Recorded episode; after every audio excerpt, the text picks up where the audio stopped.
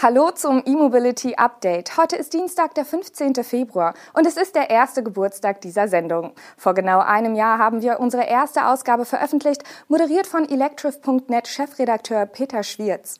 Seither präsentieren wir Ihnen täglich die News und Highlights der Elektromobilität und folgende sind es heute. Mercedes testet neuen E-Sprinter, US-Regierung investiert in Batterielieferkette, Ampelzoff um CO2-Flottengrenzwerte, Volvo erhält Auftrag für E-Betonmischer und Stadtwerke München erhöhen Ladepreise. Mercedes-Benz Vans absolviert mit der nächsten Generation des E-Sprinter derzeit Wintertests nahe des Polarkreises. Unter klimatischen Extrembedingungen geht es dabei vor allem um die Zuverlässigkeit. Während es optisch wohl kaum Änderungen am nächsten E-Sprinter geben soll, ist unter dem Blech quasi alles neu. Die nächste Generation baut auf einer komplett neuen Architektur auf. So soll der E-Sprinter mit drei Batterie- und zahlreichen Aufbauvarianten angeboten werden, vom Kastenwagen bis zum Fahrgestell für Kofferaufbauten.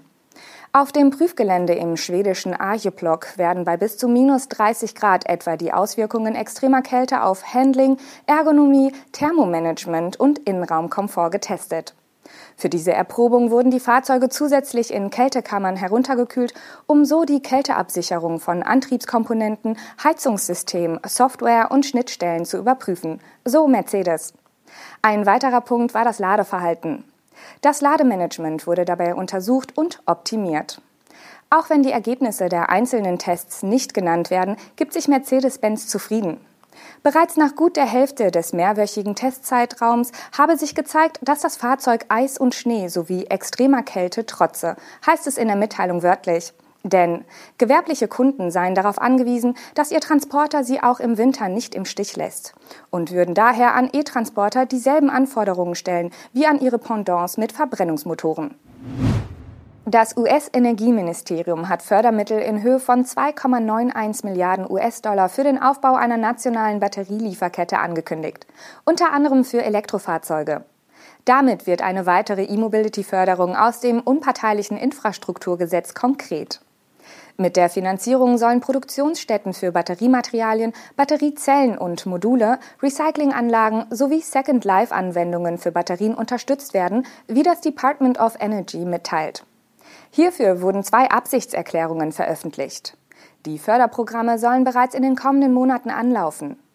Mit den umgerechnet rund 2,6 Milliarden Euro will die Regierung von US-Präsident Joe Biden nach eigenen Angaben sicherstellen, dass die Vereinigten Staaten Batterien sowie die darin enthaltenen Materialien produzieren können, um die wirtschaftliche Wettbewerbsfähigkeit, die Energieunabhängigkeit und die nationale Sicherheit zu erhöhen.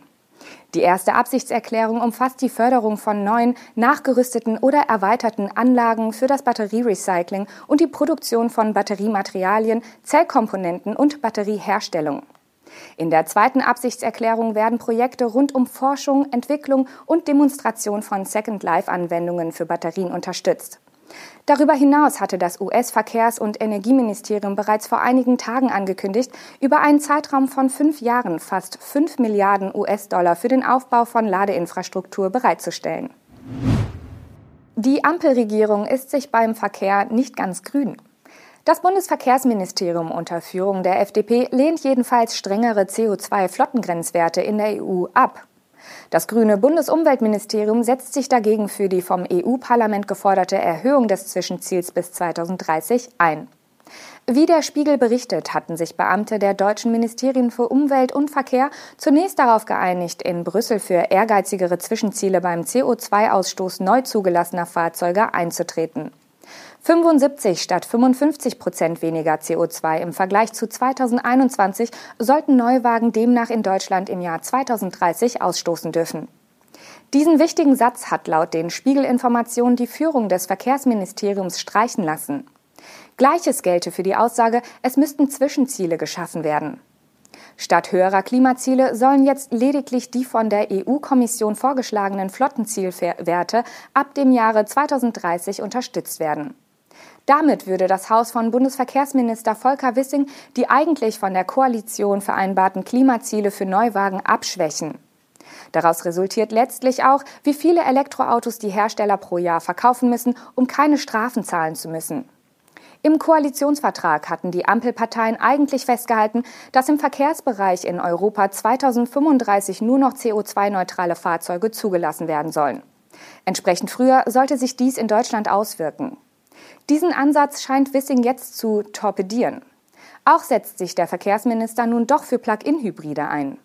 Zudem wurde ein weiterer Satz eingefügt. Ab 2035 sollen auch nachweislich nur mit E-Fuels betankbare Fahrzeuge zugelassen werden können. Besonders die Grünen sorgen sich nun offenbar um die Umsetzung der Koalitionsziele im FDP-geführten Verkehrsministerium. Der Streit muss wohl in einem Koalitionsausschuss der Ampelregierung geklärt werden. Die Stadtwerke München haben für den 1. April eine Preiserhöhung für ihre Ladestromtarife angekündigt.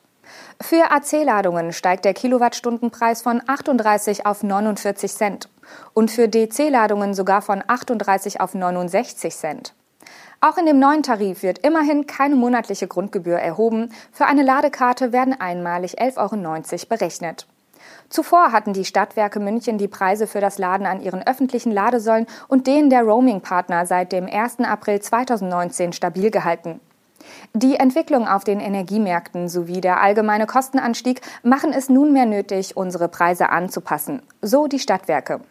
Das Zitat stammt aus den Bedingungen zu den neuen Ladepreisen. Darüber hinaus hat sich das Unternehmen nicht zu den neuen Tarifen geäußert. Der dänische Betonhersteller Unicon hat bei Volvo Trucks elf Elektrotrucks vom Typ Volvo FM Electric bestellt. Die Stromer sollen zu Fahrmischern umgebaut und in Dänemark eingesetzt werden. Künftig wollen die beiden Unternehmen gemeinsam maßgeschneiderte E-Lkw-Lösungen für die Betonindustrie entwickeln. Die elf umgebauten FM Electric sollen laut Volvo Trucks bis Ende des Jahres ausgeliefert werden. Technische Daten nennt Volvo Trucks nicht. Beim FM Electric handelt es sich aber um das größte Modell der Schweden mit bis zu 44 Tonnen Gesamtgewicht. Die Batterien sind zwischen 450 und 540 Kilowattstunden groß. Da die Produktion des FM Electric erst in der zweiten Jahreshälfte 2022 beginnen soll, wird Unicon bei einer Auslieferung noch in diesem Jahr zu den ersten Kunden gehören.